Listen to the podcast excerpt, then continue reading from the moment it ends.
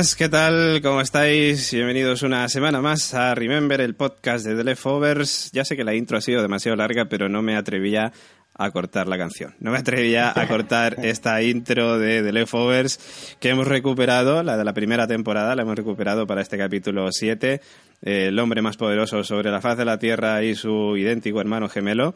El capítulo que vamos a analizar hoy eh, junto a nuestros compañeros, ya sabéis que quien nos habla es David Mulé, y eh, no acabamos de empezar un concierto de Iván Ferreiro, pero podría ser. Iván Ferreiro, ¿qué tal? ¿Cómo estamos? Joder, pues acabo de oír lo que más escucho a lo largo de la semana. Lo escucho tres veces por semana cada vez que empiezo los conciertos. Y me sigue poniendo los pelos de punta. Y cuando empezó el capítulo todavía fue Más. increíble porque llegaba, llegaba de tocar, ¿sabes? Llegaba de hacer tres días de conciertos. Y cuando empezó con la música dije, hostia, qué maravilla que para el penúltimo... Claro, yo casi podría decir que probablemente el próximo capítulo tenga la banda sonora de la segunda temporada, ¿no? Yo también lo he pensado, Let the Mystery ¿no? Nico Domínguez o Nico Frasquet, que ya no sé, muchas veces me lío, no sé si decirte Domínguez o. Frasquet. pues Nico Como Frasquet, como te apetezca. ¿cómo lo ves tú? ¿Let the Mystery Be para el, Sí, para el sí, yo último? creo que sí. Yo también, yo también. O Apostamos esa aquí. o, o algo muy raro. Pero sí, sí, probablemente sea esa. Sí, sí, sí. sí. O silencio. ¿Sabes? Sería Silencio. un- Ostras, no, lo me- ¿os imagináis? Eso nos, dejarías acojonados a todos. Suena casa, ahora vivo aquí y nos cagamos los tres. O sea, solo Iván Ferreiro la última y nos cagamos los tres. Aunque bueno, te habrían avisado para eso, me imagino. Sería el momento más grande de mi carrera. Totalmente, totalmente. Porque, porque no sé si volverá a casa Kevin, eh, metafóricamente, si recuperará a Nora, pero esperamos, todos esperamos que sí. Aunque, no sé, no sé. Ahora elucubraremos e hipotetizaremos, eh, hipotizare- hipotetizaremos, ¿cómo se dice? Hipo- hipotetizar, ¿no? Sí, hipotetizaremos sobre el final. Eh, pero antes tenemos que comentar, como decíamos, este penúltimo capítulo de esta maravillosa serie y que yo me vuelvo loco, me vuelvo muy loco con esta serie. Eh, Yo dudaba, de hecho, que cuál era mi capítulo favorito de The Leftovers. Para mí, hasta entonces era Asesino Internacional, pero después de ver este ya no sé. Ya Sí. ahora mismo no sé. Eh, como siempre hacemos, eh, dejamos a nuestro chamán Nico Frasquet, a nuestro Christopher Sunday particular, que nos guíe con, con esa review eh, del capítulo. Adelante, Dios. Así nos las gastamos aquí. Así. Pues venga, vamos a empezar comentando. Ya sabéis que me paráis cuando, cuando queráis. Eh, aquí yo creo que lo que hemos visto es que se ha cerrado un círculo, que es el círculo de, de Kevin. Que además se ha cerrado un círculo eh, y no ha habido inundación, ni hay fin del mundo bíblico por ahora, ni y Kevin Padre se ha quedado como aquellos milleristas ¿no? al inicio de la, de la temporada sobre el tejado, esperando eso que, que, que, que esperaban, pero que nunca llegó. Yo tengo teoría sobre eso. Fíjate. Que bien, que viene el pues. que viene el siguiente, ¿no? o sea, fíjate, ya te he cortado. Venga, no, sí, sí, sí, venga, dime. No, yo, Vamos yo- allá. yo- yo tengo teoría porque, a ver, es cierto que, que lo que digamos que flota en el ambiente es que, que Kevin Garvey Sr. se queda encima del tejado, al igual que en el primer capítulo de la tercera temporada, que veíamos esa gente que se subía al tejado y que luego no pasaba nada. Sí, es cierto, que, que- que como que flota, que no ha habido ningún tipo de apocalipsis. Pero por un lado, apocalipsis sí ha habido en el mundo del hotel, digamos. En esta especie de purgatorio sí que ha habido un apocalipsis. Eh, y por otro lado, yo creo que también deja en parte a libre interpretación el pensar eh, la canción de Christopher Sandy no iba a salvar a la gente del diluvio. Pero ¿y si Kevin, al cargarse ese purgatorio, hubiera salvado a la gente del diluvio? Yo me quedo ahí con eso. No sé. No- Sí, a mí yo también tuve un poco esa sensación, ¿no? De, de que, de que de alguna forma, eh, al final Kevin, que parece que es uno- una herramienta de, de, de los acontecimientos, ¿no? Hay momentos en que parece una herramienta y lo usan como una herramienta, de hecho, ¿no? Pero este capítulo va completamente sobre Kevin, por fin, ¿no? Y se tiene que enfrentar a sí mismo. Hmm. Eh, entonces creo que al final la serie a lo mejor no va sobre los demás, tanto como sobre Kevin de alguna forma, ¿no? Porque si todos tienen puestas sus esperanzas en Kevin y todo tiene que ver solo con Kevin, ¿sabes? No sé. hmm. me dio como esa sensación, ¿no? De, que el hombre más importante, más poderoso del mundo se acaba de convertir en él porque existe como hombre individual que quiere saber lo que quiere. Y, hay momentos donde pues, lleva toda la serie que dice que quiere una cosa y, bueno, eso lo dice Patty directamente, ¿no? Hmm. Quiero, quiero esto, pero no sabe lo que quiere y ahora sabe lo que quiere. Sí. Igual ese mundo al que iba él solo existía y solo hay un mundo particular para cada uno, ¿no? Eh, no sé, no sé, me dio esa sensación de que a lo mejor era un mundo particular de Kevin, ¿no? Dijo, tú decidiste que fuera yo la secretaria de Estado, tú decidiste que, ¿no? Yo, yo dudé sobre eso, ¿eh? Y Patty todo el rato está dentro de ese tema, ¿no? Entonces, no sé si al final es el mundo de Kevin realmente. Hmm, yo dudé sobre eso porque es cierto que este mundo, digamos que le sirve a Kevin también de alguna manera joder, para darse cuenta que la acabó con Nora.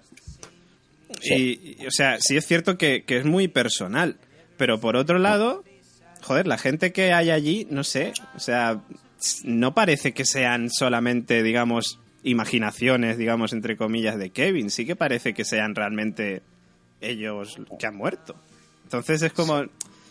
No sé, no sé, no sé. Yo, yo creo que, yo pienso en la, en la dualidad, o sea, es decir, en que sí, por una parte, era necesario para él, para que se diera cuenta de, joder, la cagamos con Nora, como dice él con su hermano gemelo. Pero por otro lado, es como. Pienso que sí, que, ese, ese, otro mundo existe realmente. Yo es que creo que aquí te lo, te lo puedes tomar como. Es decir, tú puedes seguir pensando en que hay un fin del mundo. Es decir, tú puedes tomar el camino eh, que tomó esa mujer del principio de los milleristas, de los milleritas, que se metió en la iglesia pensando que, bueno, que ya vendría, es decir, ya vendría en algún momento, o puede ser como el hijo y el padre que decidieron dejar de creer, es decir, y dejarlo. Es que esto puedes, tú puedes pensar, pero puedes pensar perfectamente que, el fin del mundo no ha ocurrido, a lo mejor porque, porque Kevin ha, dinamitado aquel, aquel otro mundo.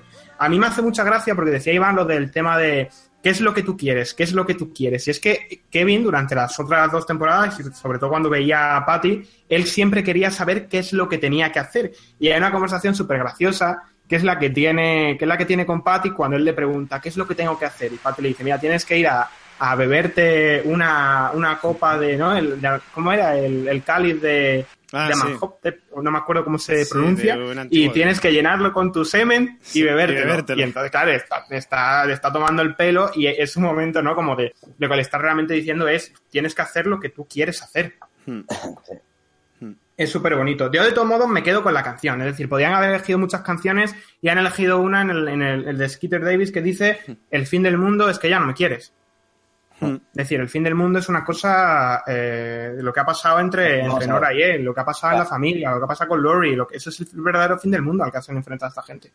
Yo os interrumpir, pero es que a nivel musical, el Only God Knows de, los Beach Boys, que es probablemente una de mis canciones favoritas, sacándole la llave, eh, fue un top eh, absoluto musical y visual en, mi vida y, y, lloré, lloré, ¿no? Y, y después eh, el último tema es espectacular también, me refiero. Además, si os fijáis, eh, tienen como un sonido de una época, son como dos temas viejos, es decir, no, no están jugando a solo el significado del tema, sino la forma y la inocencia de cómo se dicen ciertas cosas, ¿no? Han, han bajado, son dos temas donde el texto es muy inocente en la forma de decir al otro que no puedes vivir sin él y que se acaba el mundo, ¿no? Y, joder, me parece una lección espectacular, ¿no? Porque pillan eh, su primera banda sonora, digamos, y, y temas viejos, ¿no? Y, que te suenan a una época. Y eso a mí me parece, estéticamente me parece muy, muy, muy, muy bonito, ¿no? Y, y, esa forma de hablar de, de, podían haber elegido Is the End of the World as We Know It de Rem, ¿sabes? Hay muchas canciones que hablan del fin del mundo de alguna manera, ¿no? Pero pilla una canción absolutamente romántica y el fin del mundo es que la he perdido a ella. Es, no sé, dos putos temazos. O sea. Canciones que dices que recuerdan a, otra época y que también recuerdan mucho a, Lost y al universo Lost, porque eh, también se escuchaban muchos temas. Muchos temas del estilo. Y los Beach Boys era la música. Una de las canciones era la, de Good Vibrations, era la que tenía mm. que meter Charlie en aquel ordenador. ¿Os mm. acordáis? De aquella mítica escena. Es decir, la música de. O, me acuerdo yo en la primera temporada. Eh, a Kevin escuchando The, Ki- The- The Girl of Kim Marie, no, sé si era, me parece sí, eh, y, y recordaba un poquito también a, a The Mamas and the Papas y Sí, sí, sí. Mikey- En este, desde luego, a nivel musical tienen un 10. Un 10 todo el rato, ¿eh? Sí, sí, sí. Incluida la bohemia, ¿sabes? O sea que... Joder, Nabucco, es que cada vez que suena, qué grande Eso, es. Nabucco, la bohemia. Qué Nabucco, grande, efectivamente. qué grande, qué grande, Nabucco. Pero es espectacular. Y además, cada vez que entra y empieza las cuerdas con las flautas y no sé qué, de repente dices, hostia, ya estoy aquí dentro. Sí, Eh, han conseguido han conseguido que sea, que sea otro mundo, ¿no? De hecho, es que Sí, estoy sí. convencido que, que cualquiera de nosotros, si la escucha en cualquier otra situación, va a decir, ostras, ¿dónde está Kevin? ¿Dónde está el hotel? Porque estamos en el otro mundo, claramente. Claramente, claramente. Sí, sí, sí. Bueno, Nico, más Yo- cositas. Yo de todos modos me quedo con, por, a- por ahora, es decir, vete tú a saber el siguiente, pero yo por ahora me quedo con la, con la declaración de intenciones de que todo esto ha sido la, la ruptura, el verdadero fin del mundo, es un apocalipsis personal el que han vivido los, todos los personajes, porque de lo que verdaderamente va esta serie, ¿no? En principio podríamos pensar que es el amor y el desamor, la familia y el desapego, arriesgarse y amar, o retroceder o huir. Y sobre todo porque todos los personajes a los que hemos conocido se han enfrentado a esta tesitura en algún momento de, de la serie. Yo me quedo, me quedo con eso. Eh, sí es cierto que, que luego se puede pensar si, si realmente, porque curiosamente hablaban de otra realidad, ¿no? Hablaba, hablaba el padre de, de Kevin de que iba a haber un apocalipsis y al final había una hubo un apocalipsis en la otra realidad. Sí. También eh, Dean llegaba y le decía, a la primera, al principio de esta temporada, le decía a Kevin, oye, que los perros están Sí. tomando el control del gobierno. Recuerda, recuerda que trazábamos ese paralelismo entre los perros y, y- y los, y los culpables remanentes. Incluso hay un, un- un sueño de, de Kevin en el que le está disparando en vez de a un perro, Dean le está disparando a un culpable remanente. Hmm. Y en la otra realidad, los que han tomado el poder son los culpables remanentes. Es el Kevin de, de la antifamilia, el Kevin de la barba. Que por Por- cierto, sí. barba que también tenía en el final de la tercera temporada Jack cuando estaba en, en sus peores momentos. Sí, es cierto, es cierto. Que- y que por cierto hemos descubierto hoy que por qué se la deja a Kevin, porque, se le- porque Nora dice que está más guapo con barba, que me pareció glorioso. Y por cierto, lo de Dean, lo de Dean que decía, yo soy un ángel de la guarda, él se, se definía como ángel de la guarda, y para quién trabaja en el mundo del hotel, para Dios. O sea que es como muy guay también. Ah, ah, Cierran, la verdad es que en, esta, en este capítulo han cerrado muchos cabos y yo creo que una de las, de las historias por la de, la de elegir este, este, este tema de la primera temporada para, para, para este capítulo es justamente por eso, por todas las conexiones que nos llevan de vuelta a la primera temporada de una, como una manera de, de- de- de cerrar, de cerrar cabos, de atar cabos. Oye, y una pregunta, ¿quién es el ruso? Porque a mí no me quedó claro, bueno, no sé si era ruso, no sé, era del este, el que intenta matar a, a Kevin cuando aparece al principio en la playa. Y le dice Pero no- algo, pero no, no, no, no lo subtitulan, no sé qué... No, le dice sí, sí lo sustitulaban, ¿eh? En le decía HBO que había matado a toda su familia, había matado a su, a su madre, a su padre y a toda la familia. Curiosamente, también cuando en el, en el 2x08, cuando Kevin viaja al hotel, también hay uno que se lo quiere cargar. Sí, Sí. El que le Que es lleva... el, el que le lleva las flores Sí. y la tarjeta. Pero Supongo no, que es lo que, lo que indica que es asesino internacional, ¿no? Totalmente, totalmente. Yo creo que sí. Pero oye, una pregunta, tú, esto ya fuera de la serie, ¿tú dónde lo viste? ¿En Movistar o en HBO? Eh, yo en HBO. Joder, pues yo lo vi en HBO. A mí no salieron los subtítulos cuando salía el tipo este ruso. en- sí, sí, pues estaban los subtítulos de la, la parte de. Pues a mí del- lo he visto dos veces. De hecho, lo he vuelto a ver a- ahora hace un ratito antes de grabar. Y digo, a mí no me salen. no sé. Bueno, por sé, qué. como no sea que yo luego lo haya visto en inglés, en- con subtítulos en inglés, en HBO y si estén. Puede ser. En inglés con subtítulos en inglés, a lo mejor sí. Bueno, no sé, en fin. Pero en el. Plus no había subtítulos. En el Plus no había. No. Pues eso. Pues mira, pues ya está. Ya nos ha quitado de todas maneras la duda a Nico. Ella nos ha dicho lo que Claro, decía. a lo mejor me lo estoy inventando, es como venga. No, no, pero sí, sí, sí. A lo mejor no lo has vivido y lo viste en el Claro, otro, en el hotel. Soy un poco de ruso yo. ¿Qué más cositas? Eh, yo lo que, lo que decíamos, Kevin se enfrenta contra él mismo. eh, descubrimos aquí que tiene un alter ego. eh, algo que también nos vuelve a recordar a Lost, que yo creo que si vuelvo a mentar a Lost me vais a tirar un zapato. Pero Jacob y, y el anti-Jacob, uno blanco, uno negro, sí. hermanos, cada uno con su, con su historia personal, con su lucha personal. Aquí también, Kevin el Kevin de barba y el Kevin que no tiene barba. Que esto también nos recuerda a aquel aquella trastorno de, de, de- de- que cuando se levantaba sonámbulo Sí, a Kevin tenía esa, esa parte de él que no sabía lo que, lo que hacía. Y, y se lo dice, se lo dice. Tiene, hay cosas que tienes que arreglar eh, contigo mismo. Se lo han dicho durante la segunda temporada, también se lo han dicho en este capítulo. Hay cosas que tienes que arreglar contigo mismo. Y aquí es lo que han hecho. Han arreglado cosas eh, entre, entre los dos Kevins. Además, hay un momento en el 2x08 en el que Kevin se, se cruza eh, con alguien que va encapuchado, Claro. que viste de policía, que Sí. probablemente sea el mismo, o a lo Sí. mejor no. Pero en aquel momento todavía yo creo que Kevin no tenía las herramientas necesarias como para enfrentar sus demonios. Estaba Mm. cerca, pero no estaba. Entonces por eso simplemente vio a alguien de paso al que todavía no podía ver o al que todavía no podía quitarle la capucha de, de la cabeza. Yo estoy de Porque acuerdo. todavía no, no era capaz de enfrentarlo. Es decir, tenía que tener las herramientas. Sí. O, o- o ese empujoncito que ha sido el, el final de, de su relación con Nora. Hmm, Estoy de acuerdo, estoy de acuerdo. Maravilla. Eh, luego, eh, bueno, claro, eso, gemelos idénticos. Ah, Para mí una cosa, uno de los aciertos eh, de este capítulo es Patty. Eh, ahora seguiremos hablando de los gemelos, pero es que Patty para mí es, es, es lo mejorcito que tiene de Leftover, sin duda. Es, es comedia pura eh, y, y me, me encanta, me encanta. Además le ha ayudado, en un principio podemos pensar que no, que tenía sus propios propósitos, ¿no? Pero le, le ha ayudado a solucionar sus problemas internos o sus a enfrentar a los demonios. Es verdad que hay teorías y que, que puede ser que, que hay gente que no piense de, de esa manera. A mí me, me ha parecido que, que Patty le ayuda, sobre todo Me está devolviendo el favor, es lo que yo. Claro, le está devolviendo el favor, sobre todo por el, por el hecho de que al final del capítulo se dan la mano. Hmm. Patty dándole la mano a Kevin. Patty, eh, ese es un gesto que, que Patty jamás haría, pero aquí lo ha hecho. Le ha dado la mano a Kevin. Como cuando. Kevin y ella... La, pa- la parte cómica para mí de este capítulo tiene que ver con el pene de Kevin todo el rato.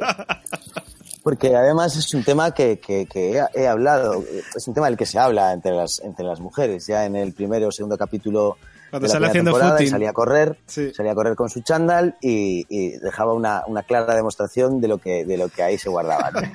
Y eso, pues varias amigas mías lo comentaban, incluso, incluso mi propia novia lo comenta de vez en cuando, ¿no?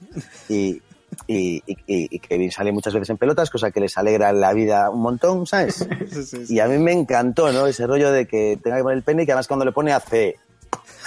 Da un golpe. Que ¿sabes? suena que pesa y No es todo. que lo ¿eh? coloque, ¿no? Hace como pluf, ¿no? Y, y me parece que es un guiño maravilloso de, hacia, hacia el exterior, de alguna manera, ¿no? Sí, sí. Como, como sabemos que nos estáis mirando, joder, y, y hay ciertas cosas que, pues eso, pues, pues, pues creo que es el mismo chiste que sería sexista con una mujer hoy en día, ¿no? Claramente, queremos verle las tetas a Cristina Hendricks, ¿no? Sí. Eh, pero, pero aquí la han jugado súper bien, ¿no? Y, y creo que, que hay una complicidad con el, con el que está fuera, ¿no?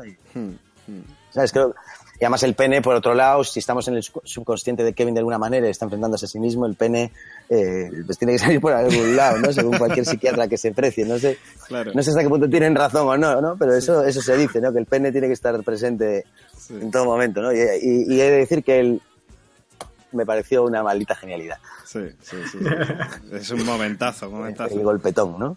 Otro, otro guiño también, eh, a, a ver si yo recuerdo bien, porque la verdad es que eh, la, la canción esta de, de Skeeter Davis me, me recordó mucho eh, a, a probablemente haberla escuchado en, en Twin Peaks.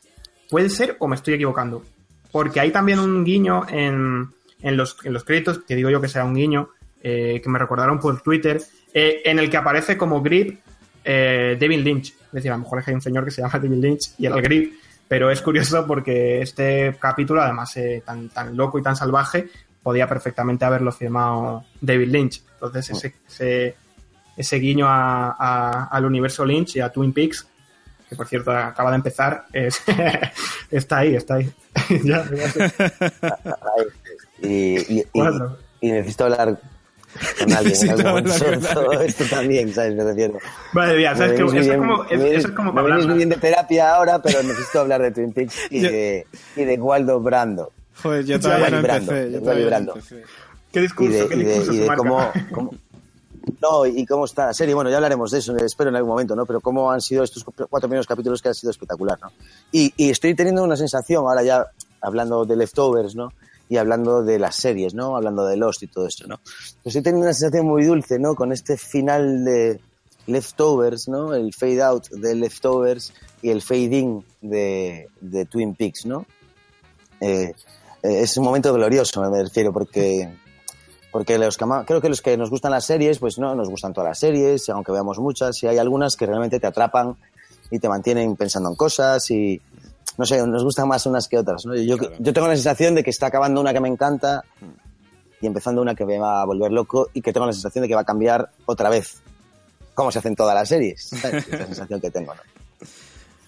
Pues... Sí, la verdad, la verdad es que sí. Es, es un momento, un momento dulce para la serie. Hay un artículo que decían que, que mmm, The Leftover había, había, traído como un poco de, de luz también a, a, un panorama que estaba un poco algunas veces, pues lo que dicen, ¿no? No todas las series, hay un montón, hay muchísimas series y han crecido un montón de series desde el 2004, que es cuando, cuando dieron el boom. Hmm. Y, y, hay demasiadas, es decir, hay muchísimas. Casi muchas veces es imposible seguirlas todas. Prácticamente claro, imposible. Sí, sí, sí, Pero sí que es verdad que hay, hay momentos, hay series que, que, que marcan un, un, antes y un después. Hmm. Decía Demon Lindelof que, bueno, dice, esta, esta serie nada más que la ve nada más que la ven nueve. Pero, pero bueno, pero joder, yo, o sea, es, yo creo que es una serie que, que, es verdad que no se la ha considerado suficiente, pero se va a convertir en una serie de culto, vamos, si sí. no lo es ya, lo, lo, va, lo, va, a ser. Es decir, es que del Tubers, del Tubers. Totalmente, y hay mucho ahí. Totalmente, totalmente. Oye, tú decías que, que este capítulo lo podría haber firmado David Lynch, pero los que lo han firmado son Damon Lindelof y Nick Hughes, el hijo de Nick Carlton el Hughes. Hijo, el hijo de Carlton. O sea que Lost está presente también, el, el, el gen Lost está presente siempre. Qué maravilla. Qué maravilla. Bueno, pues seguimos hablando, si queréis, de, de sí. los gemelos, ¿no? El, el Kevin Noctámbulo, que además eh, aquí yo creo que representa, es el que, el que tiene la barba, el de la antifamilia, porque el Kevin Noctámbulo eh, lo que quería era huir Además hay un momento muy simbólico de esto, no solo cuando se tira al, al, al lago de Miracle para suicidarse eh, o de disparar a los perros, es cuando, cuando la propia Nora lo tiene que atar eh, con unas, con unas cosas para que no se vaya. Es decir, es, es, es jodido, es, es, una cosa que, que a lo mejor pasamos por alto en su momento, pero que ahora viéndolo dices tú, hostia, es que lo estaba atando a su familia porque Kevin no, no, no quería estar a ellos, una, una de sus partes de sus demonios internos eh, quería estar en cualquier sitio menos allí, con su familia. Es decir, eso es, está ahí. Eh, luego, además, eh, el, el, Kevin, el Kevin de, de, la antifamilia, vestido de blanco, hmm.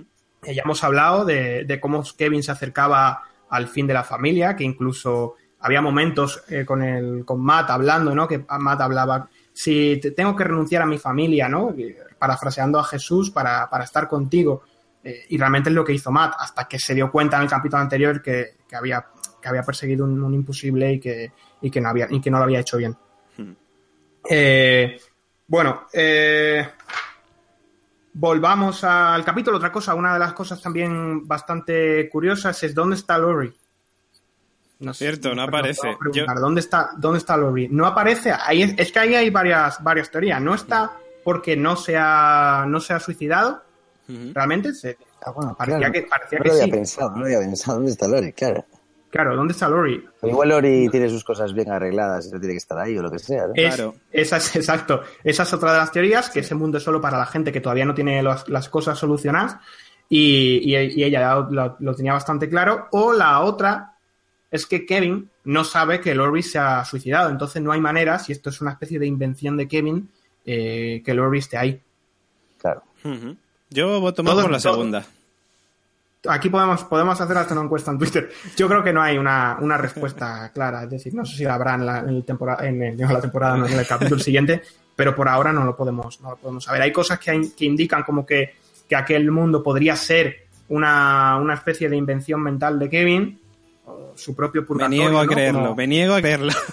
Sí, ¿no? Sí, sí, sí. Yo te digo también que, que es, es, difícil creerte eso. Sí. Pero bueno, acordaros que el final de la sexta temporada de Lost ellos habían creado su propio purgatorio, es decir, su, el purgatorio era una invención, sí. se lo decía el padre de Jack a, a, Jack, esto lo habéis creado vosotros para reencontraros, es decir, ellos creaban una cosa que necesitaban crear. Y también había un, una especie de mesías, en este caso Desmond, que era los que los despertaba a todos. Aquí sí. Kevin no los ha despertado, los ha bombardeado.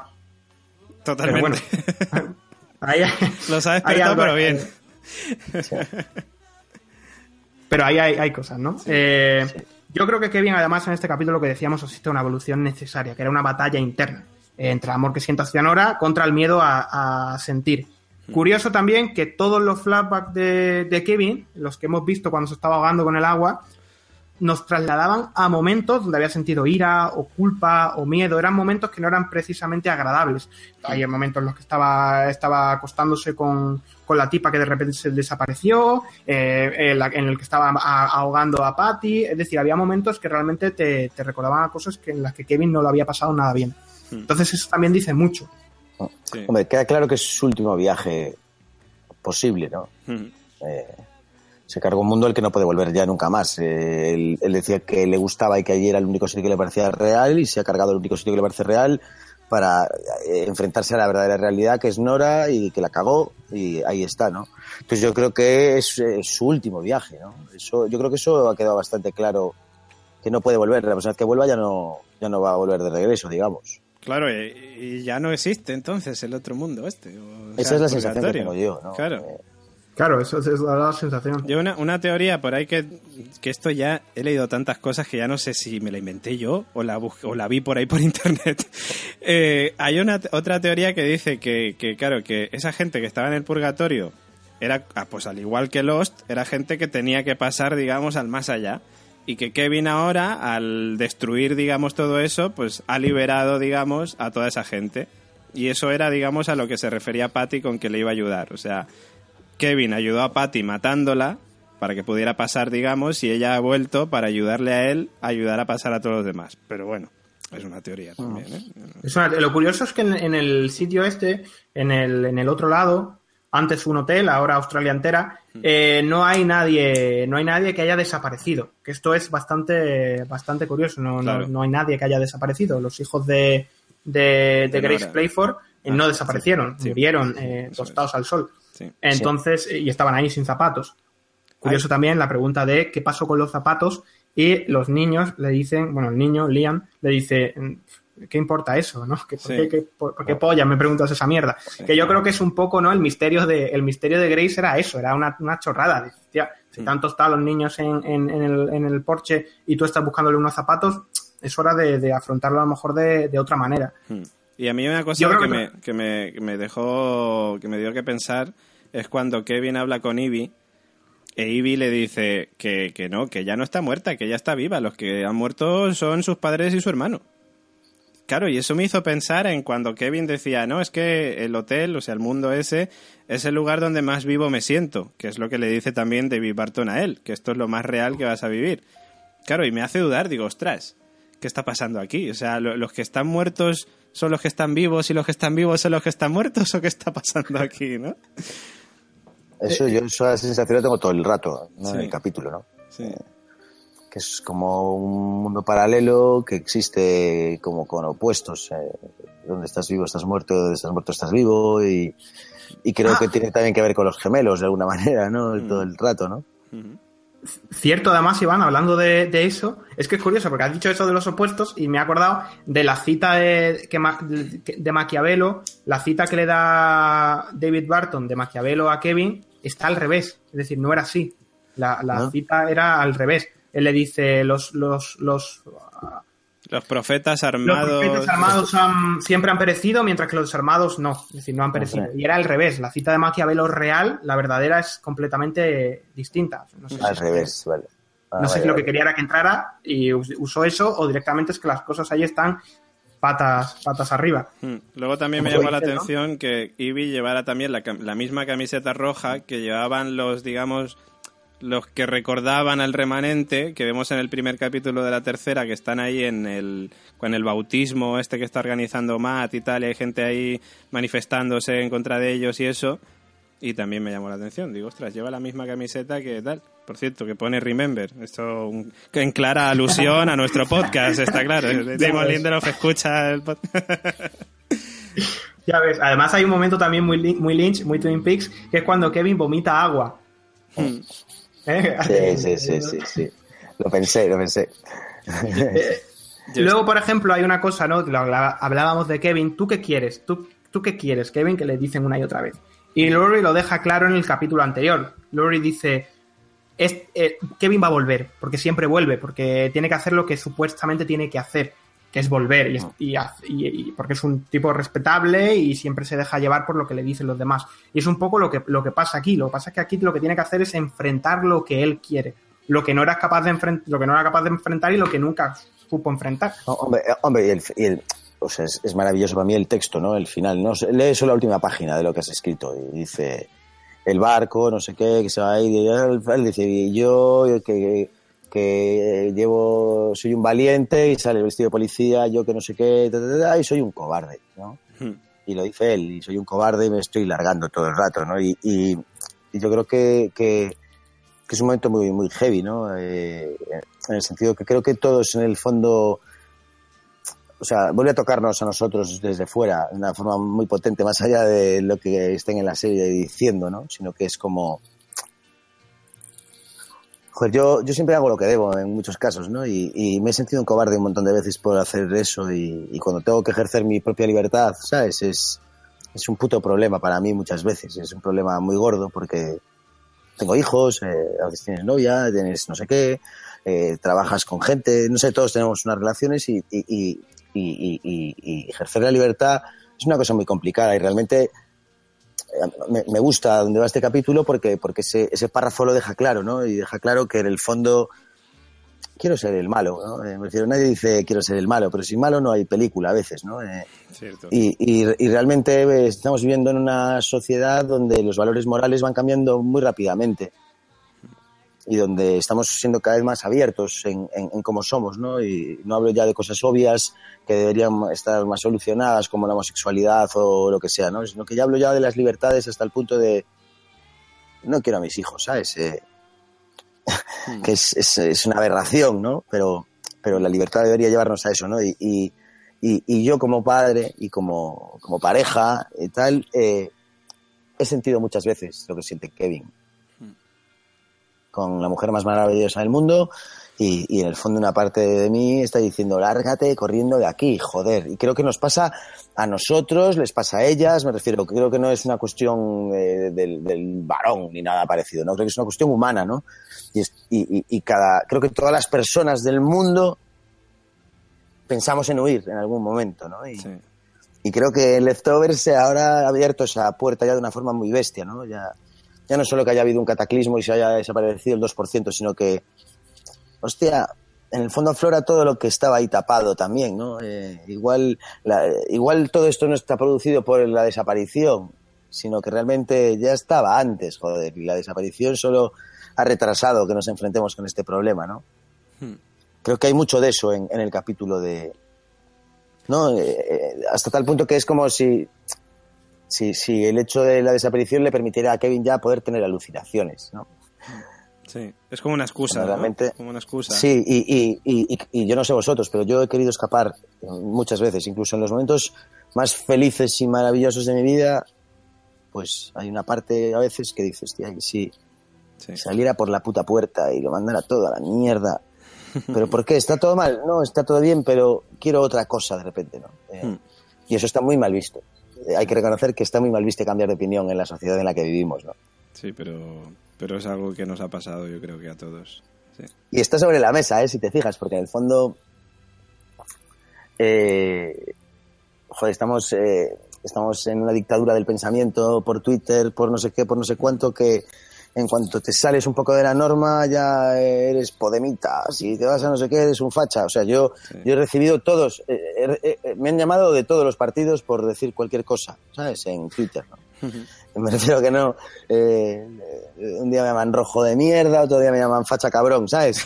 Y realmente es porque tengo mi propia forma de pensar de una manera, creo que como todos y cada uno de los españoles, ¿eh? Sí.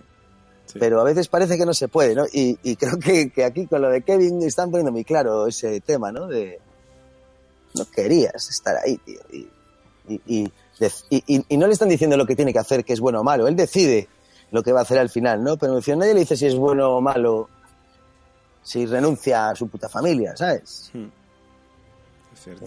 No, no, se está juzgando eso. Eso no se está juzgando. Y eso hostia, me parece muy interesante, porque creo que, estamos, todos los que estamos al otro lado de la pantalla estamos en ese sitio, ¿no? de, alguna, de alguna manera, ya sea tengo miedo de dejar mi trabajo, odio mi trabajo, pero en el fondo quiero la seguridad que me da mi trabajo. Eh, creo que, que, es aplicable a un montón de cosas. ¿no? Perdonar, que os acabo de soltar una no, no, no, no, no, es que eh, yo, me, yo estaba callado porque, joder, es que comparto contigo la opinión al 100%. Y, y eso. Estoy muy de acuerdo, muy de acuerdo. Es, es el tema de, de, la huida, es decir, de la huida y de, y de no darle a, lo, a la gente eh, algo que no quiere y de, de imponérselo. Por ejemplo, eh, los, los, remanentes culpables lo, no eran capaces de enfrentar a, a, la, a, la, pérdida, no eran capaces de enfrentar a una nueva realidad, que es lo que se enfrentan después del 14 de, de octubre, y lo que hacen es refugiarse en la secta, que es lo más parecido al suicidio. Luego, en la segunda temporada, lo hablábamos el otro día, hay una. Lori intenta sacar a una de ellas de, de, la secta para meterla en su familia de nuevo, que es algo que ella no quiere, o que parece ser que, que no quiere, o que la, la, obligan, y cómo sale eso, sale mal, porque no era lo que ella quería o no era el momento adecuado, la, la obligaron, y eso salió fatal. Y yo creo que es lo que, lo que está pasando y lo que están poniendo sobre la mesa. Es decir, ¿tú ese, qué ese quieres? Suicidio, que ese suicidio hoy en día eh, ya visto lo visto, tiene un significado muy bestia en el sentido de que tendemos a creer que alguien que está mal va a ser su familia la que lo cure, va a ser su familia y que el calor de la familia y de, y de hacer todos los días pues el, desayuno por la mañana, tú, tú, tú, que eso va a hacer que entremos en un bucle que nos sienta bien, ¿no? Y, y, y, y, yo personalmente he sentido lo contrario en algunas ocasiones de mi vida, ¿no? Me refiero, hay temporadas que estoy de gira y de repente la vida normal del desayuno y los horarios normales me, me, me crispan. Se supone que debería sentarme fenomenal, ¿no? Sí. Y yo tardé muchos años en saber que yo lo que tengo que hacer cuando voy a tocar es llegar a casa y verme los cuatro capítulos de lo que me apetezca, sin pensar si el lunes tengo que levantarme. Entonces, eh, eh, me costó muchísimo a mí ponerme de repente un día a las dos de la mañana a ponerme a ver cuatro capítulos de algo por una cuestión culpable religiosa siendo ateo, porque porque aquí existe también todo eso, en, eh, está, está, puesto todo el rato sobre la mesa, es decir, sí. eh, yo es que me veo mucho en ese sentido y me veo en todos los personajes, ¿no? Que también es algo bueno de las series, ¿no? Sí. Que uno, pero, pero vivimos en una, en una sociedad y hay unas culpas que, eh, cuando, cuando empezamos a salir de noche eh, nos sentimos bien porque nos dejan salir y llegas a las 3 de la mañana y es medio rebelarse contra algo, ¿no? Hay algo que tiene la noche, ¿no? Y, eh, sobre todo nos pasaba, yo creo que a los niños que nacimos en el año 70 y en el 84, 85 nos dejaban salir de noche, era como romper las normas de una forma muy bestia, ¿no? Y estaba como permitido, pero siempre ha tenido la noche ese punto de lo prohibido, ¿no? Y, y, hablo de algo muy pequeño, ¿no? Y luego hemos ido adquiriendo culpas, culpas, culpas, culpas, culpas, ¿no? Y, y tendemos hacia un sitio sin quererlo, ¿no? Mm. Y es muy curioso cómo es muy difícil romper una norma como llegar de fiesta a las 6 de la mañana y darte una ducha, ¿no? Pues cualquiera, todos llegamos como en silencio hasta nuestra propia casa cuando vivimos solos, seguimos llegando en silencio, sí. nos seguimos metiendo en la cama porque queda una cosa ahí, ¿no? Y, y, y, y, creo que eso, joder, existe en todo el rato en la serie y la culpa de, de, de, de querer o no querer las cosas. Sí, además yo creo que también eso está un poco en la personalidad de mucha gente, ¿no? El, el ser más nocturno, el que esté relacionado con esto, con lo prohibido, con que yo creo que, que muchas personas, yo por ejemplo soy una persona así, yo me considero una persona nocturna, a mí me encanta vivir de noche, me encanta hacer cosas de noche, no lo digo por salir de fiesta, porque salir salgo muy poco, pero... Como yo, como yo. Pero, pero hacer cosas de noche me encanta y claro, muchas veces pues tienes esa frustración de, joder, es que te sientes culpable, como dices tú, dices, joder, es que mañana tengo que levantarme a las 7 de la mañana para ir a la oficina y no voy a dormir una mierda, pero joder, es que necesito esto, porque si no tienes una vía de escape de vez en cuando, explotas y joder, y al final o sea, The Leftovers mola mucho porque somos, hace que hablemos de estas de frágiles, cosas. Es lo que creo que demuestra Leftovers, ¿no? Y que lo que demuestra, sí. somos, somos así de frágiles, así de programables. Eh, si os fijáis, estamos cambiando de opinión en cada capítulo, eh, nuestra programación sobre lo que pensamos que va a pasar, ¿no? Y, y, y a mí, pues eso, Leftovers me gusta porque es una serie que me está mostrando mi fragilidad todo el rato, mis miedos todo el rato, sin hacer que me sienta fatal y me vaya a la cama deprimido, sino que me voy casi con una sonrisa, eh, riéndome un poco de mí también, ¿sabes? Eh, sí. Hay un equilibrio sobre todo eso, ¿no? Y, y, y, y yo sigo eso, defendiendo el, el, gemelo en Leftovers. Estamos hablando de los gemelos, pues yo creo que el espectador es todo el rato el gemelo hmm. de algo que está pasando, ¿no? Sí, sí, o el gemelo opuesto, no lo sé. Eh, De todos modos, el tema de, el tema de la huida, además, curioso, eh, se, daba también mucho y el tema de volver a la familia como un mecanismo de, protección eh, se daba mucho en Lost. porque los durante mucho tiempo siempre decían tienes, tienes que tenemos que salir de aquí tenemos que salir de la isla sin, sin ser capaces de disfrutar de la isla y, y John se lo decía muchas veces a Jack ¿a dónde, tienes, ¿a dónde vas a volver si no hay nadie allí? Es decir, no hay nadie que te, que te, que te espere. Se lo decía Ben eh, a, Jack. Y realmente luego al final salieron y, estaban solos. Es decir, solo los momentos más importantes de, de sus vidas pasaron, lo pasaron en la isla o pasaron con la verdadera familia que fue la gente de, la gente de la isla. Sí, sí, sí, sí, sí. Eh, Nico, yo he encontrado unas cosillas que a lo mejor tú también tenías por ahí, pero Sí, perdóname si te lo si te lo hago aquí. No, hombre, no. te lo adelanto. Que yo había encontrado porque, a ver, cuando, cuando Dean salva a Kevin del, del ruso, eslavo, no sé, el señor del este, este que quería matarle, eh, le, o sea, dice lo de Kilo Hotel está a salvo y tal, no sé qué, ¿no? Entonces, claro, digo, ostras, esto de Kilo Hotel, que luego dices, vale, en realidad entiendes que eso son palabras para referirse a Kevin Garvey, ¿no? Para que no, para no, Kevin Harvey, perdón, en este sentido, porque es el nombre suyo de asesino. Y es como, no vamos a decir su nombre real, vamos a decir Kilo Hotel, o sea, KH, que es Kevin Harvey, ¿no? Pero luego estaba buscando y aparte de encontrar que hay un hotel en Nigeria que se llama Kilo Hotel, he descubierto también que hay un título de un episodio de un programa de tele australiano llamado Ratas del Agua y que en ese episodio eh, se cree que hay un personaje llamado Kevin que se suicida. Digo, ostras, pues esto también tiene su aquel, ¿no?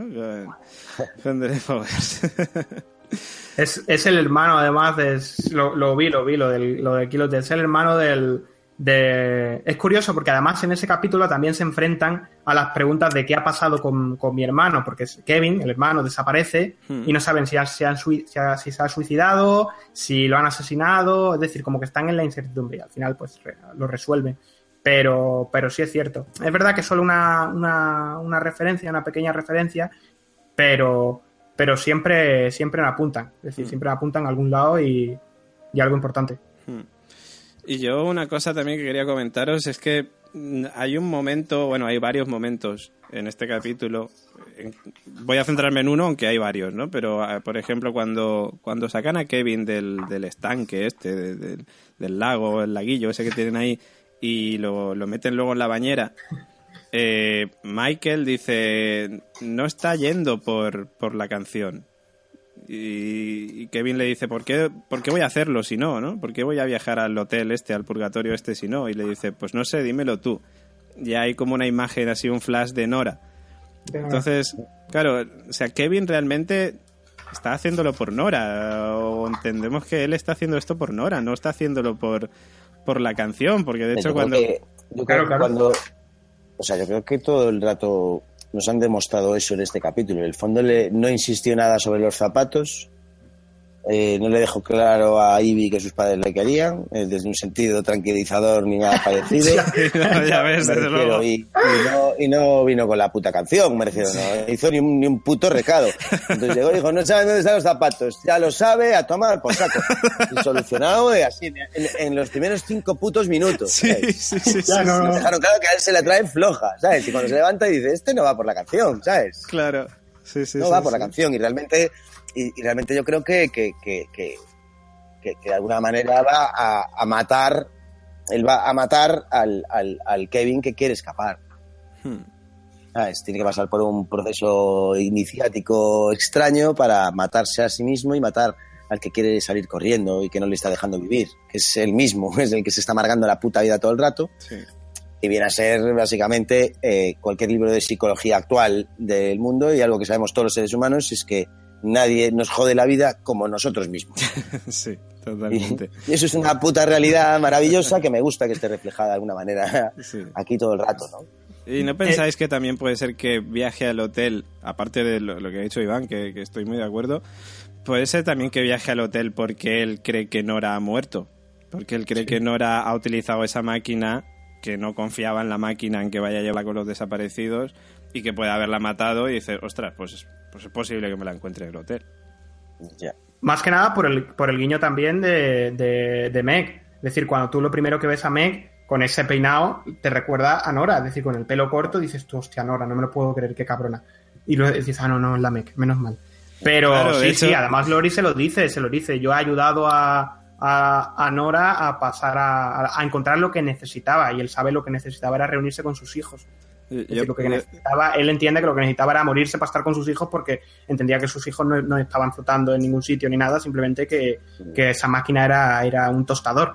Sí, Yo, yo he pasado por muchos momentos tensos eh, en la serie y en otras series, pero ostras, el momento tenso de entra la vicepresidenta. Es como, ¿quién coño será la vicepresidenta? Porque Momentazo. yo digo, yo en ese momento digo, ostras, ¿será, será Lori? Porque digo, joder, claro, digo, se ha suicidado, pues a lo mejor es Lori y tal. Pero claro, no me acordaba de Meg. Digo, Meg tenía que salir de alguna manera y aparece Meg, pero ostras, hay unos segundos ahí de tensión de quién será la vicepresidenta.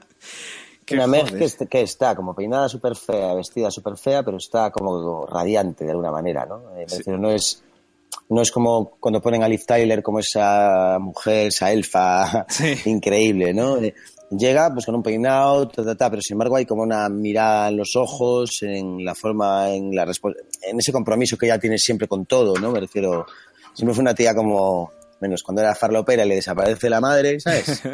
Y, y luego vive como tal y se vuelve como una persona la más radical de todas. Era bastante más radical que la propia sí. Patty. ¿no? Y, y aquí realmente vemos a una persona que es comprometida, eh, que está comprometida con la historia de alguna forma, pero que en el fondo está negando ya su, lo que siente y dice, mira, siento cosas, estoy enamorado de Dios. Y Dios le dice, dile que también la quiero, ¿sabes? y, y, y es una Meg que mola mucho, ¿no? Eh, eh, cómo está hecho la mirada de ella, no sé. No sé, me gustó mucho Sí. ver a Meg, aunque, aunque se la bajen así de, de al tum tum, pum pum, ah, Sí. fuera Meg.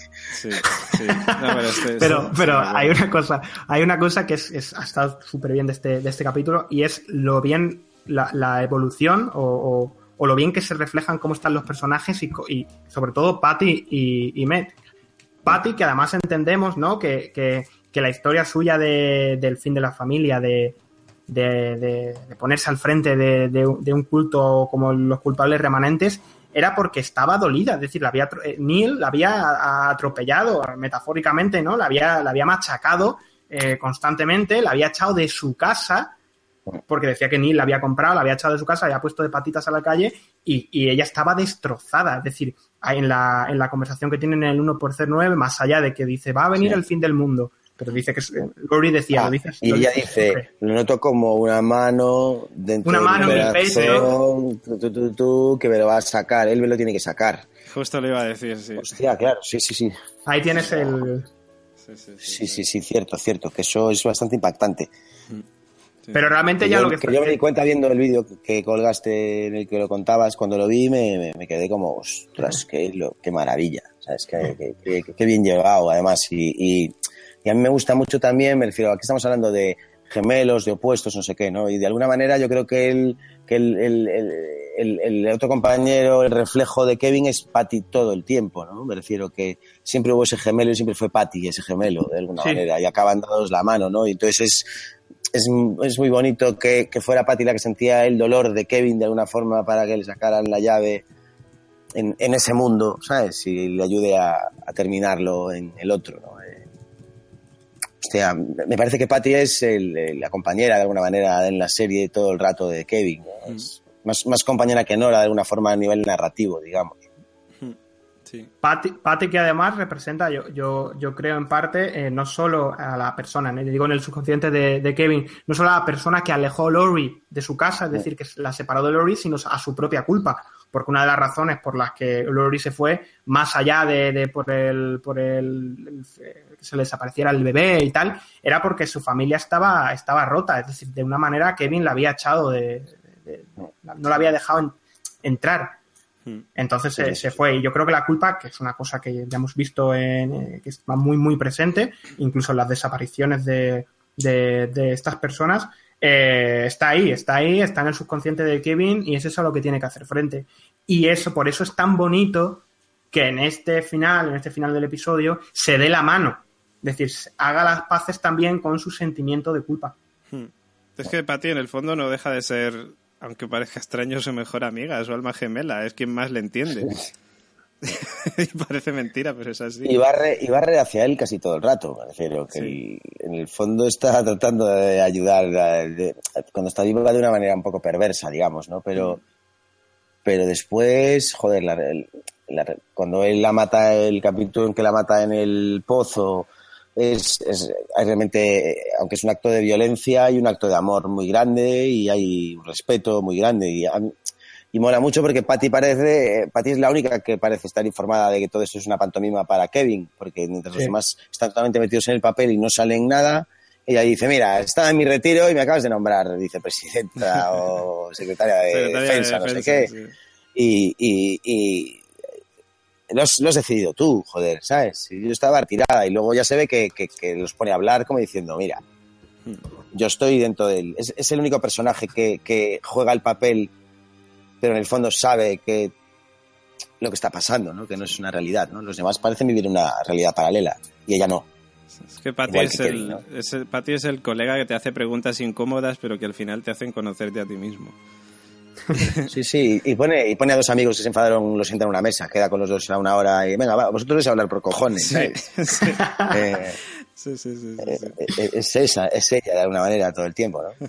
Ah, Y es, y es curioso también porque decíamos que, que, que, que Patty decía que estaba en el retiro, es decir, el retiro se, se trata de que había, había, había sido matada por, por Kevin y la habían mandado a un sitio donde ya no la necesitaban. Pero luego vuelve para ayudar a, a Kevin, porque Kevin a lo largo de la temporada entendemos eh, la nombra eh, vicepresidenta, es decir, vuelve a hacer aquello, vuelve a sacar a coalición aquello de que eh, Kevin parecía estar preparado para afrontar a su familia en el, en la- final de la segunda temporada, pero luego da tres pasos hacia atrás, es decir, vuelve a sacar a, a, a Patty de, de su retiro. O sea que Patty en este caso la ayuda y por fin parece ya han finiquitado aquel, aquel mundo que se quedó que se quedó pendiente. Luego otra cosa, hay una cosa muy curiosa que es un, es un guiño, eh, que dice, hablando del retiro, que es una cosa que estábamos, estábamos pendientes como, como que es algo de, de las almas, ¿no? De que tienen que, que cuando tienen cabos sueltos no se pueden retirar o no se pueden ir, como le pasa a Patty, ¿no? Eh, el Dean, cuando lee la novela, le dice a, a Kevin, oye, que sepas que la gente que se dedica a esto, a escribir, eh, no se retira nunca. Es decir, parece como que siempre estás enfrentando tus miedos y tus historias cuando estás escribiendo. Es decir, es un bonito un bonito guiño no solo a que no se retiran económicamente, sino que no, no siempre está, siempre tienes cabos sueltos. Yo creo que de- describe mucho lo que es el mundo creativo también. ¿no? O sea, los Sí. creativos, los periodistas, los, los cantantes. eh, en el fondo somos personas que siempre tratamos de crear, o sea, que, que nos encanta crear, hacer cositas y yo creo que nunca nos retiraremos tampoco. Y, y yo creo que hace un homenaje muy grande a las palabras, ¿sabes? Habla de lo que es jugar con las palabras, ¿no? Sí. Empiezas jugando con unas palabras en un papel y acabas haciendo leftovers. Sí. Y, y gracias a esas palabras existe la canción de los Beach Boys, y existe lo otro, y existe esta conversación que nosotros tenemos, ¿no? Me refiero, creo que, que, que, que, que lo que viene a decir es cuando, cuando te enganchas a, la- a, a las palabras, a partir de ahí el mundo es gigantesco y ya no vas a poder desengancharte jamás, nunca vas a retirarte de todo esto. Y a mí me parece maravilloso, porque creo que creo que, que en Perdidos también había muchos guiños a la parte creativa de las personas. Sí, sí, sí, sí. sí. Nico, ¿qué Y- más cosillas? Y luego con Meg, eh, también hemos hablado de Patty, ah, vamos a hablar de, de Meg porque, como decía Iván, la hemos visto súper cambiada y además con una, una actitud bastante desafiante contra Patty, ¿no? Que es realmente la, la culpable de, de- de la evolución que sufrió eh, durante la primera y la segunda temporada, que la convirtieron en, en un ser eh, frío y, y calculador que, que le dio igual en, el final de la segunda temporada poner a aquel pueblo en, eh, en, eh, en al borde de- del abismo. Sí. Eh, aquí la hemos visto enamorada, enamorada de Dios. Y dices tú, uff, enamorada de Dios. Y no, está enamorada de David Barton, que por cierto le dice que también la quiere, ¿no? Y que, y que eso de Dios es una, una frase para ligar. y Una nada más. frase para ligar, qué grande. Qué grande. Además, yo creo que entendemos, el otro día estábamos comentando. De todas formas, espera, de todas formas, espera. Tú dices ver, eso, pero yo también tengo la sensación de que ella está enamorada de Dios porque ha abrazado la fe y el otro le está soltando la puta milonga. Ella nunca llega a confirmar que, Ah, Bueno, bueno, sí, dice que está con un nombre maravilloso. No, dice que está con un nombre maravilloso. Pues, sí. sí, sí, perdona, sí, sí. Sí, sí, sí. tienes Su razón. nombre es Dios. Pero a ver, pues, nunca lo. Es decir, nunca sabemos que, que, que realmente es eso, pero parece como que David Barton confirma que sí que está con ella porque le dice, dile que también la quiero y tal. Luego se. Pero yo, yo, yo- yo luego, eso es lo que entendí, pero luego me quedé con la mosca de la diciendo, este igual, la, la otra está hablando realmente de Dios, el de verdad, y el hijo puta le está puteando al otro, ¿sabes? Que sería una genialidad. Sí. Y luego, además, el otro día lo que decía antes, que estábamos, estuvimos hablando de qué cojones piensa eh, Michael. Es decir, porque era como una especie de, de que, bueno, ¿qué le pasa a este? ¿No? Que cree, no cree, eh, ¿por qué está ahí? Y hay un momento simbólico muy, muy, muy bonito, que es que cuando Kevin despierta de, de su apocalipsis, de- de- del fin de este otro mundo, lo que ve es a Michael abrazando a, a John, es decir, a un padre cuidando de, a un hijo cuidando de su padre. Este Acaba con el plano de un padre con un hijo también. Exacto, también. Es decir, es la importancia de, de- de los lazos afectivos y que realmente el, el papel que jugó Michael, yo no, sabe- no sabemos si desde el principio de la, de la temporada, pero es estar con su padre. Su padre está en un proceso de duelo bestial que no, no- no era capaz de afrontar que, que su hija estuviera muerta, porque además yo creo que se culpa él mismo por su, por su, por su ese carácter explosivo y esa, esa ira que tenía eh, de lo que pasó con la hija. Entonces, eh, Michael está ahí a su lado. Y yo creo que ese ha sido su papel en esta temporada. Por eso nunca era- habíamos eh, sabido muy bien de qué pie cojeaba Michael. Y en, en esta, además, cuando le está diciendo el mensaje que le ha dado su hija, mm, eh, Michael, eh, Michael no mira a- Kevin, mira a John. Sí. Mira cómo es la reacción de John. Lo mira como diciendo, a ver si esto te sirve, a ver si esto te tranquiliza por fin. Es, es muy bonito, es el muy bonito el papel de, de Michael acompaña- eh, acompañando a John. Que por cierto, volvemos a Lost otra vez.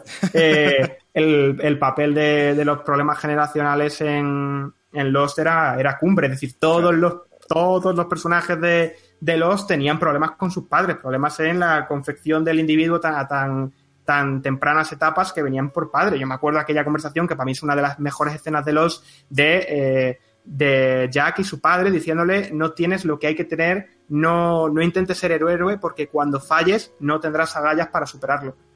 Y, y- y era el- lo que le frustra a, a Jack. Realmente lo que frustra a Jack durante toda, toda la serie es su mala relación con su padre. Por eso el final, el momento final es abrazando a su padre.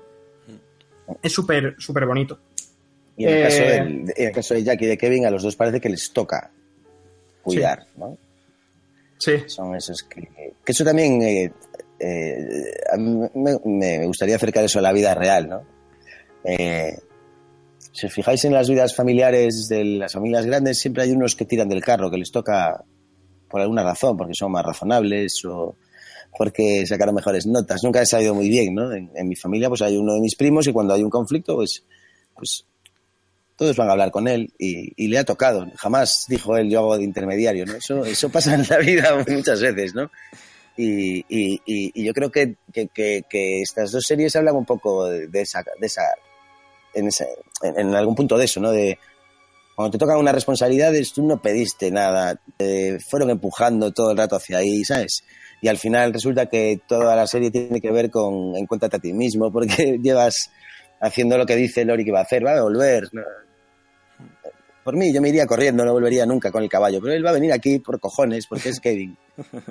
Y, y joder, eso está ahí todo el rato, y pasaba lo mismo con Jack, ¿no? Sí. Sí, sí, sí, con Jack pasaba eso. Además, Jack también tendría ese sentimiento de culpa con respecto a su padre, porque acordaros que es el que lo denuncia, es decir, lo que, el que hace que deje de ser médico, que era lo que, a lo que decía el Christian, que se aferraba a ser médico y, y porque vivió y porque y- hizo una operación borracho, lo denuncia y lo, lo quita de ahí. Entonces, yo creo que sí, esa culpa estaba ahí. Por eso lo, lo pasa tan mal eh, cuando el cadáver de, de su padre ha, ha desaparecido en la isla, porque realmente algo que quería ver cerrado, por eso tanta, tanta frustración para poder viajar con el cadáver, al final está demasiado abierto. Es decir, todo el, todo el viaje de, de Jack es eso, es la, la mala relación con su padre, Hmm.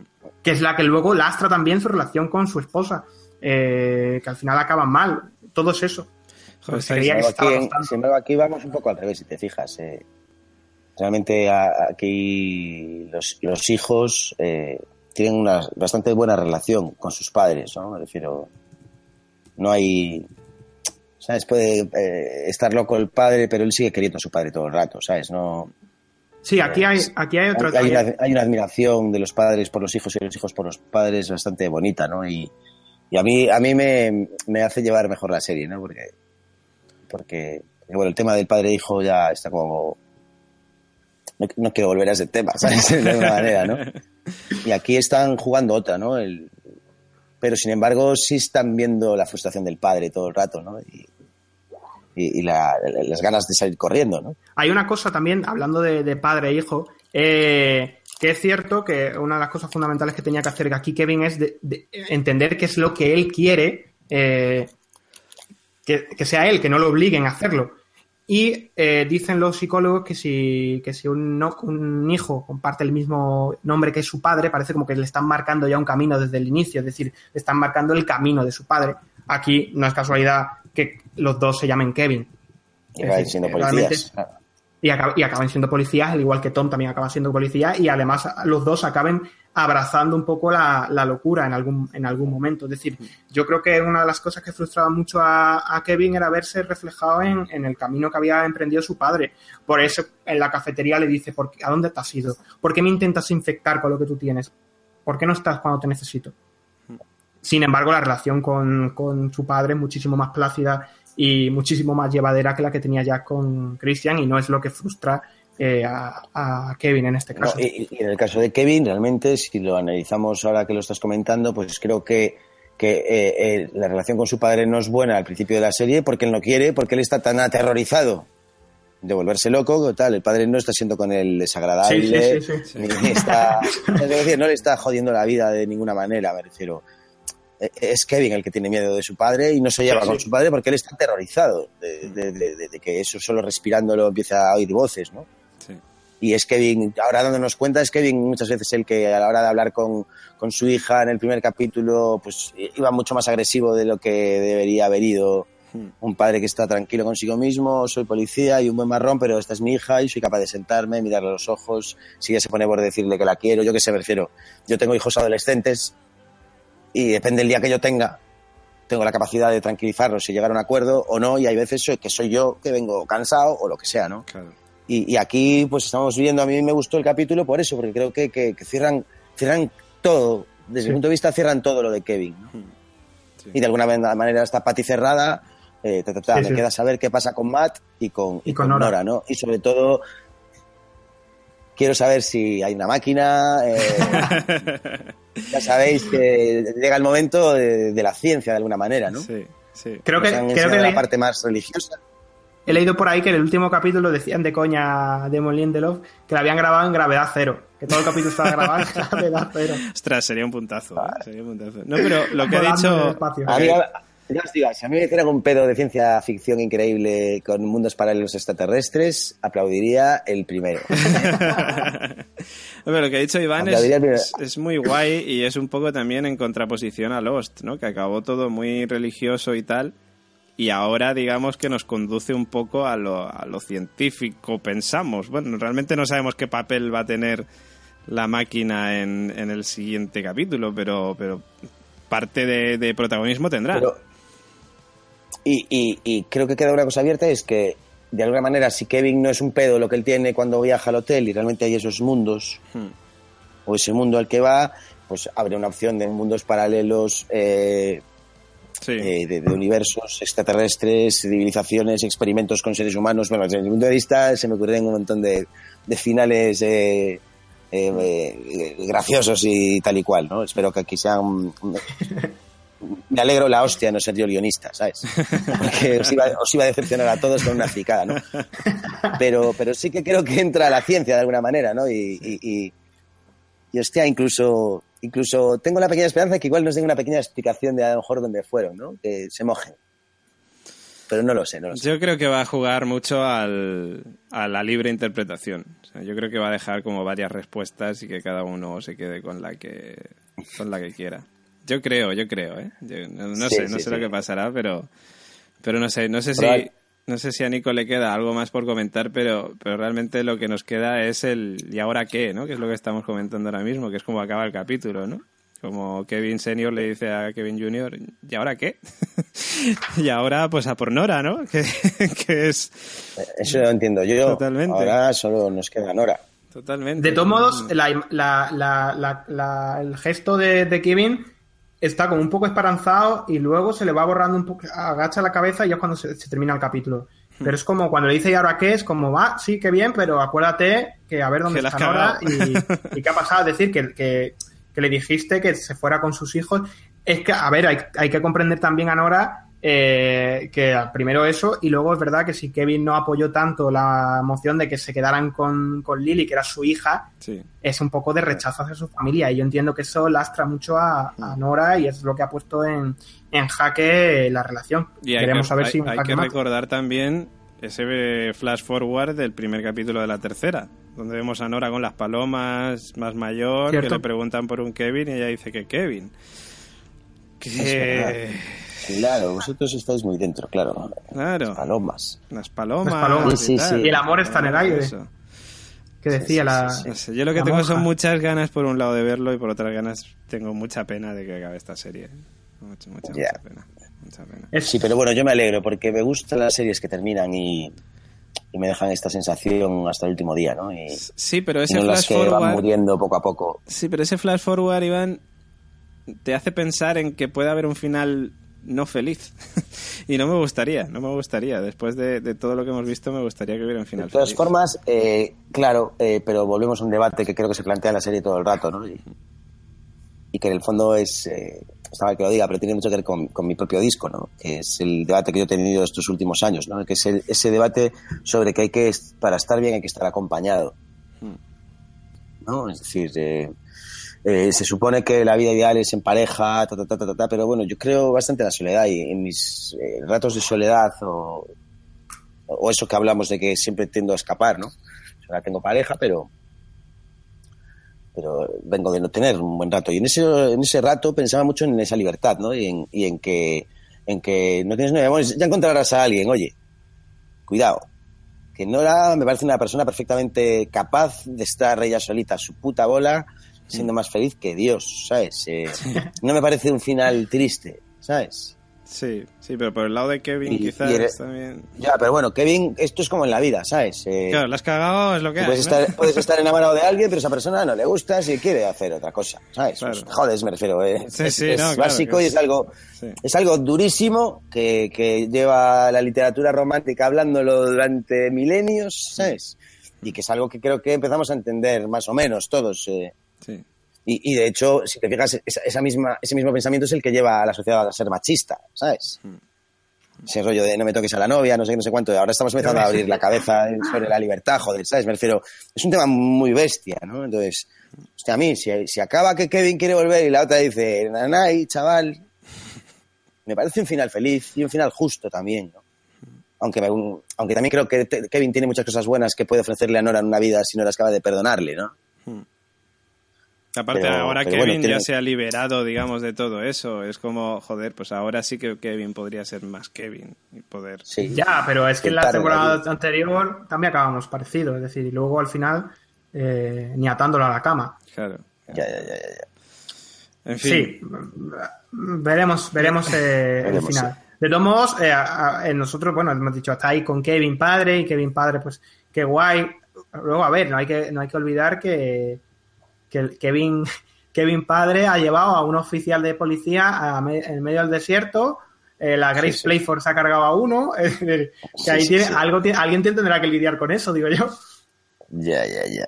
Sí. ¿Sabes? Que tienen ahí como, como veremos a ver cómo, cómo nos. cómo Y el, nos- y el suicidio continúa en el aire. Y el suicidio continúa. A mí me, me da mucha pena Lori, el personaje de Lori, porque a mí es, yo creo que es uno de los que más me. Y yo no lo digo solo por Lori, me refiero que yo también pensé en el padre ahora que el padre no sé si se rendirá, ¿sabes? Pero tal vez eh, la, chica- la señora esta que de los niños pues diga hasta aquí. Pum, ¿sabes? Uf, Me refiero, sigue estando, ese final sigue siendo un final eh, posible para casi cualquier personaje de una manera, de, de una, de una zona, ¿no? que, que- que de eso ha tratado la, la- esta, esta temporada y la, y la serie en general. La culpable remanente, lo decíamos antes, es lo más parecido que hay a, a suicidarse. A suicidarse en Sí, sí. sí, sí. Estar todo el día fumando sin hablar y sin, sin sentir nada por nadie, pues, ¿qué me dices? Mejor. bueno, para, para finalizar, eh, vamos a leer unos cuantos comentarios que nos dejan nuestros queridos oyentes. Bueno, antes que nada, nuestra compi Gemma, que no podía estar esta semana, pero que la semana pasada nos dijo, claro, como no habéis visto la promo, no puedo comentar una cosa. Y, dijo, os voy a mandar... Dice, sí, sí, dice, quiero mandar una carta al Consejo de Sabios. Dice, eh, claro, evidentemente esto lo escribió antes de ver el capítulo, ¿no? Pero bueno, es curioso igualmente. Dice, querido Consejo de Sabios, la semana pasada David preguntaba acerca de qué esperábamos ver en el siguiente episodio y puesto que habíamos visto el tráiler, mis expectativas estaban contaminadas, contaminadas de posible spoiler. Hoy que todos ya hemos visto el episodio y seguro que vosotros más de una vez, os puedo confesar mis pensamientos. Eh, y dice, ubicación, dos puntos. Hotel Purgatorio.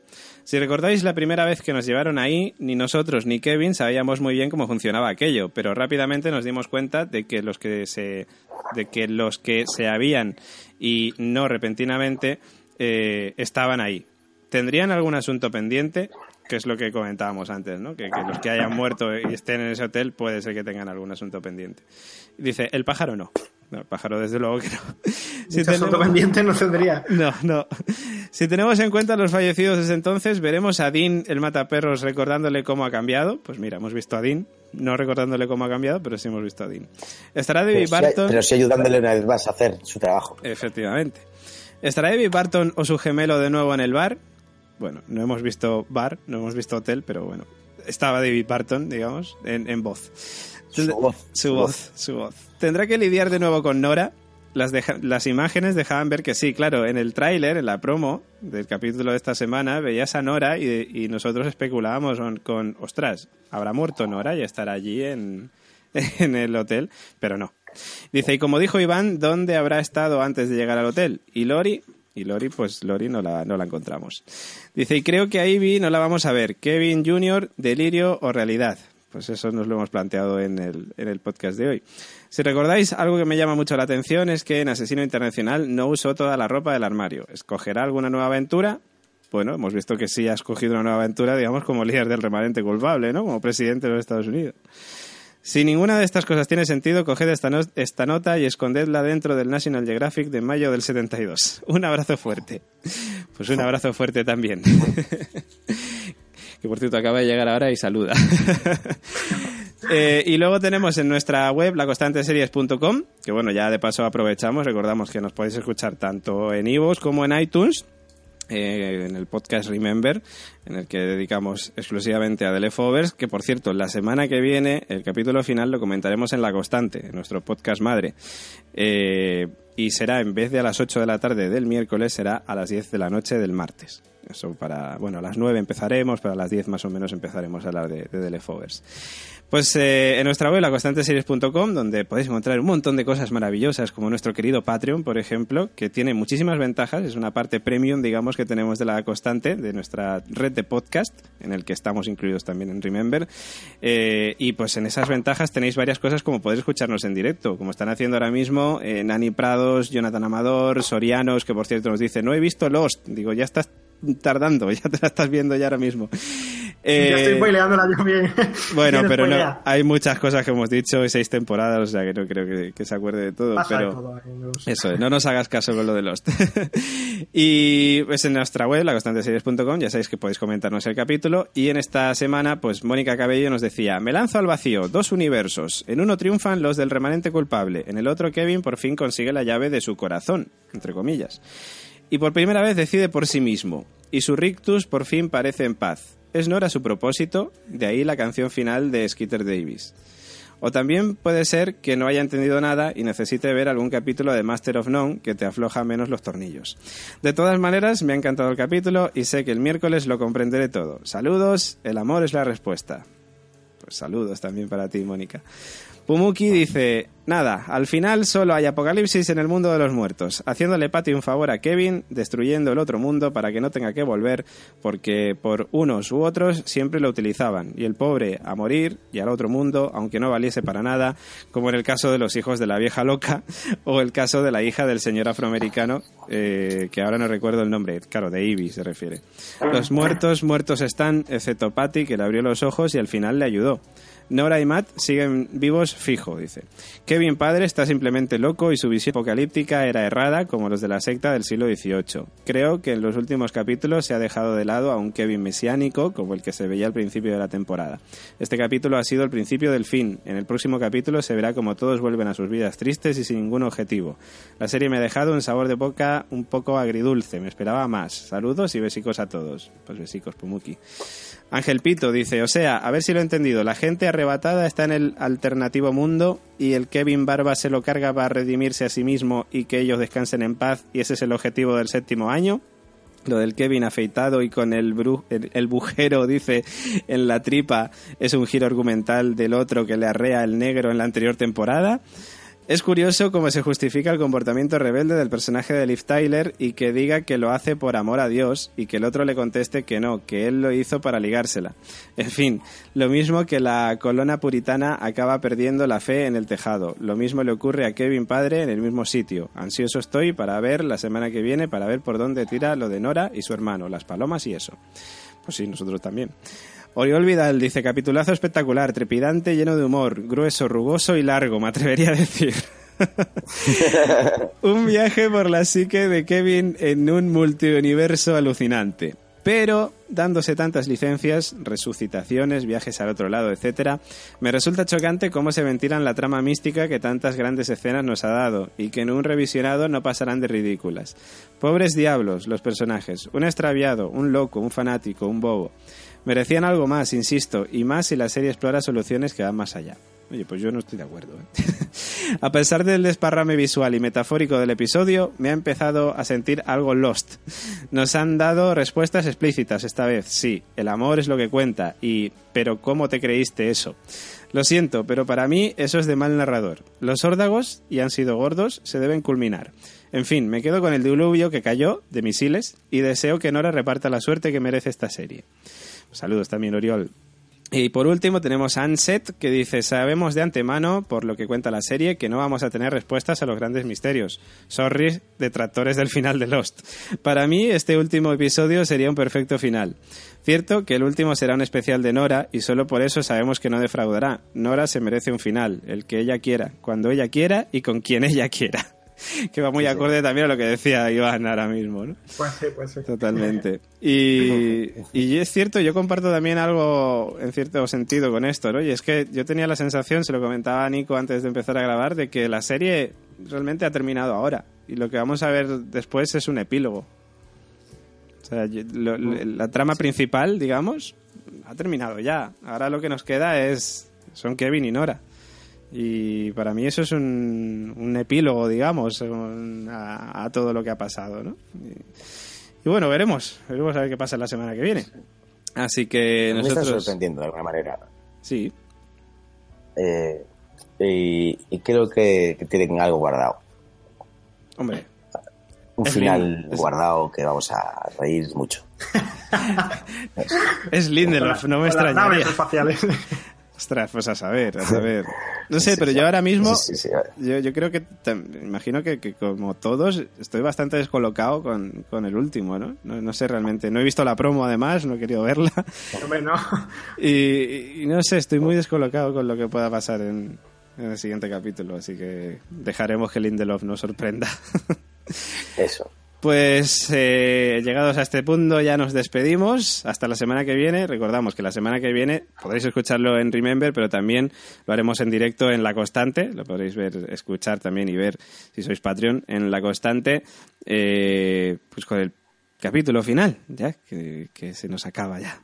Telefovers. Nos despedimos de nuestros compañeros. En primer lugar, señor Iván Ferreiro.